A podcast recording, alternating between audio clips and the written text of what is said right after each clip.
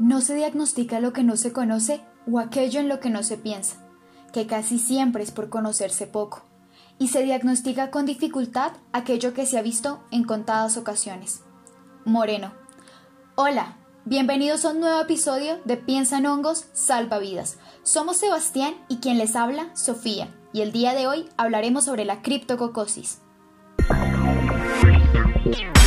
La criptococosis es una micosis sistémica causada por Cryptococcus neoformans y Cryptococcus gatti, a la cual se le atribuyen más de 180.000 muertes al año según Rajat Siham y colaboradores, ocupando así el quinto lugar en el ranking de las enfermedades más letales detrás del SIDA, la tuberculosis, la malaria y la diarrea. Vaya podio. Y es que no es para menos. De acuerdo a un estudio de Rodríguez, 50% de muertes de pacientes con SIDA se deben a esta micosis, siendo la infección más frecuente en pacientes inmunocomprometidos. Entre 1993 y 2006 se reportó que 27.03% de casos de neurosida correspondían a meningitis criptococósica, una patología caracterizada por cefalea severa e incapacitante que imita a una hemorragia suracnoidea. Pero en medio de todo lo que causa, la criptococosis recibe menos del 0.5% de inversión para investigación, aun cuando el tratamiento de primera línea, y no siempre el más efectivo, corresponde a la anfotericina B, un polieno tan tóxico para el que lo consume. Y ya con esta pequeña introducción llena de cifras y números, que a veces es lo que más se nos queda, podemos empezar a hablar acerca de la criptococosis, de sus generalidades, diagnóstico y tratamientos. Para acompañarnos en este podcast tendremos a Valerie Sainz, médica de la Universidad de La Sabana, con especialización en bioética y microbiología médica, maestría en ciencias biológicas, asistente graduada de la Universidad de los Andes y apasionada por la micología médica. Hola Valerie, es un honor y un placer que nos acompañes el día de hoy. Gracias Juan Sebastián y Karen por invitarme a su programa y pues no, el honor es mío. Entonces, empecemos. Sabemos que la meningitis criptococósica es causada por Cryptococcus neoformas, una levadura ambiental que llega principalmente al pulmón después de la inhalación de células ambientales. Se disemina por el sistema nervioso central hasta llegar al cerebro del huésped inmunodeprimido, en el caso de Cryptococcus neoformans, y si es Cryptococcus gatti, se ha asociado más a pacientes inmunocompetentes como por ejemplo el brote de Vancouver. Entre 1990 y 2007 dejó más de 19 muertos y 300 contagiados. Entonces, Valerie, ¿qué tan común es que la criptococosis afecte a pacientes inmunocompetentes?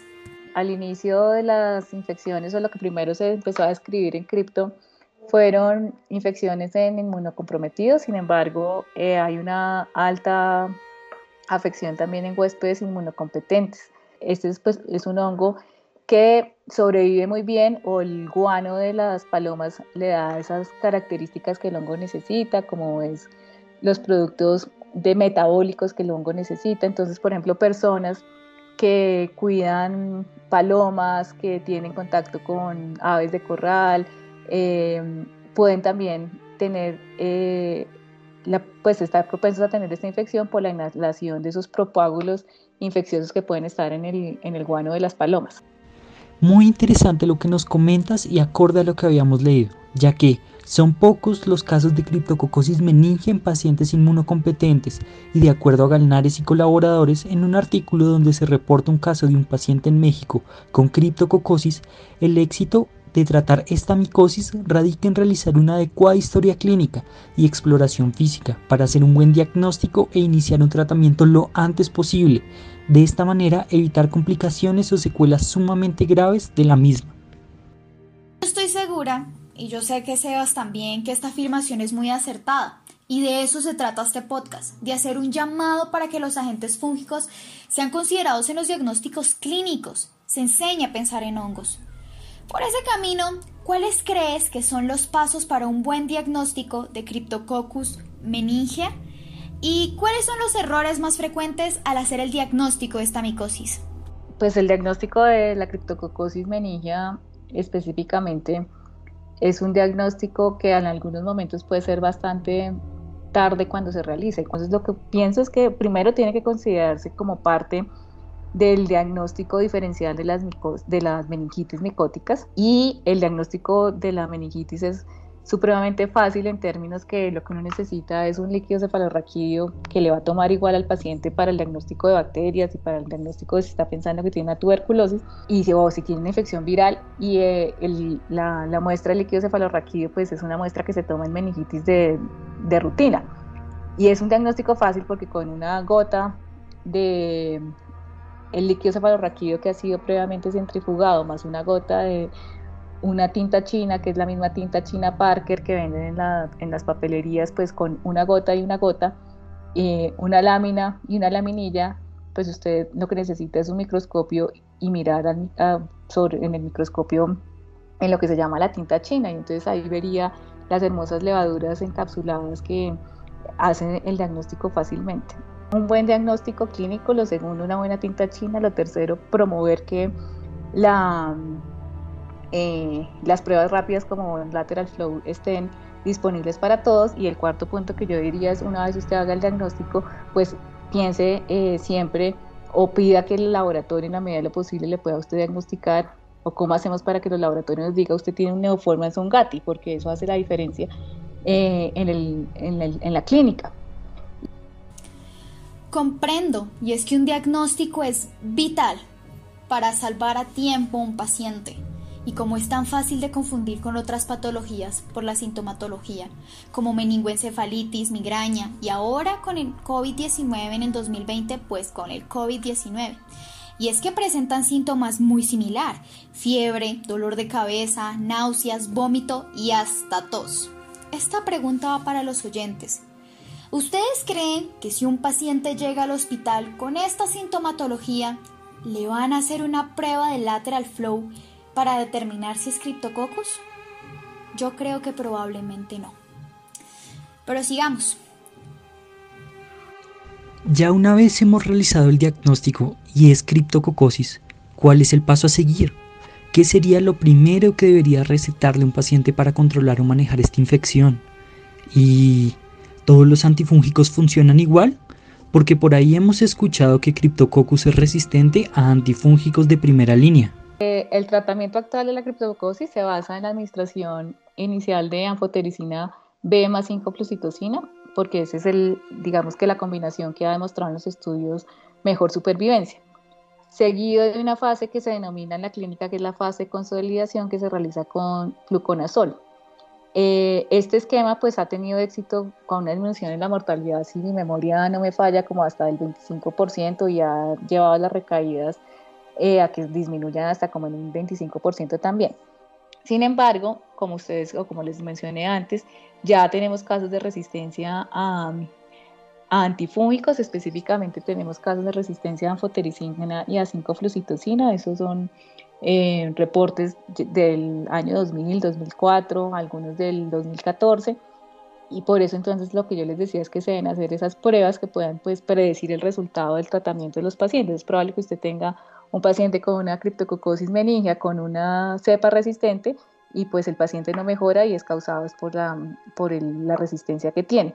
Yo les digo que debe saberse si es neoformans o si es GATI, es porque cuando, algunos estudios han demostrado que GATI, específicamente el genotipo BG2, tiene unas mix o unas concentraciones mínimas inhibitorias significativamente más altas para 5-flucitocina y fluconazol respecto a los otros criptococcus. Entonces, por eso es que uno debería llegar, pues por lo menos a, no solo al género, sino a la especie, y sería ideal poder llegar al genotipo molecular. Tenaz. Es un patógeno muy agresivo y no siempre fácil de tratar, porque la efectividad del antifúngico no solo depende del patógeno y su resistencia, sino que también de la condición del paciente. Entonces, quizás sacar un nuevo antifúngico más efectivo pueda ser una solución, pero ¿Ustedes creen que esto es fácil? La respuesta es no. Son múltiples los obstáculos que se deben vencer para sacar con éxito un fármaco, que problemas políticos, económicos, sociales, éticos, entre otros. ¿Tú qué piensas, Valerie? ¿Cuáles crees que son los principales retos para sacar un nuevo fármaco? No solo contra patógenos fúngicos.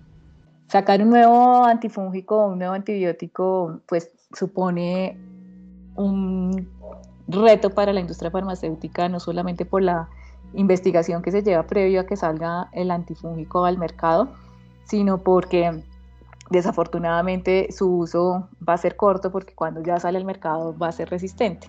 Lo que yo he propuesto, lo que a mí me parece que se podría hacer es que comencemos a buscar moléculas que tengan un espectro, digamos que para todos. Y en ese sentido, los nuevos antifúngicos que deben salir deben ser antifúngicos que estén pensados en un amplio espectro de patologías y que también pues estén pensados en, una, eh, múltiples eh, blancos.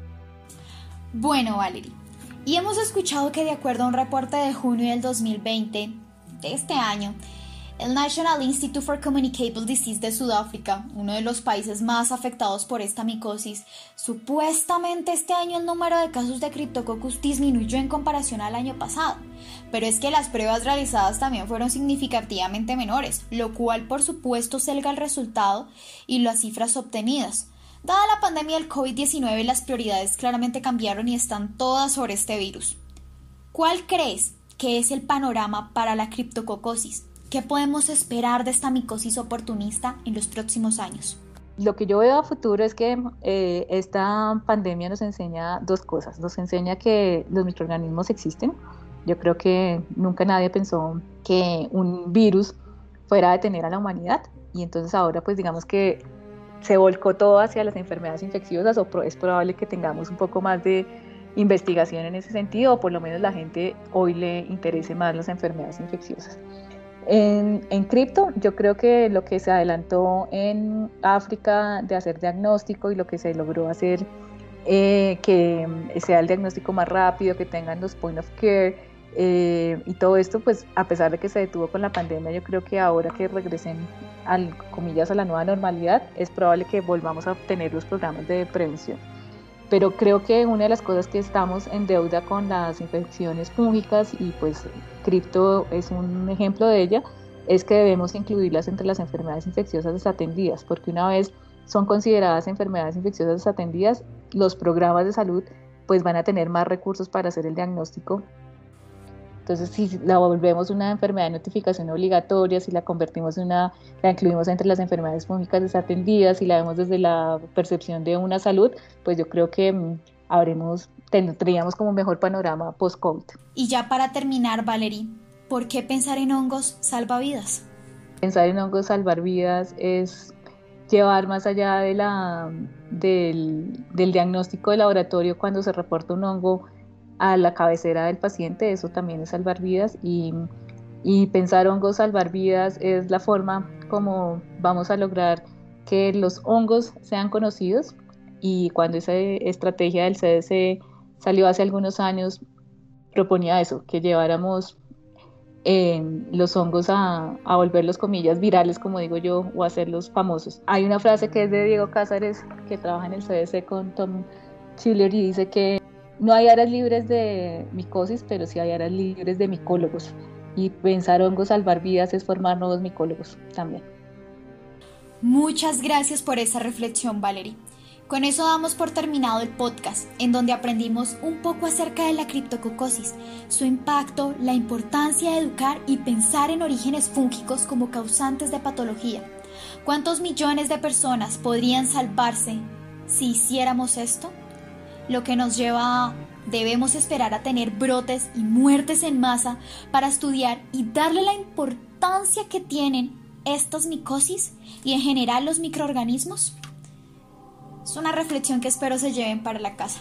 Y bueno, con esto terminamos. Recuerden, pensar en hongos salva vidas.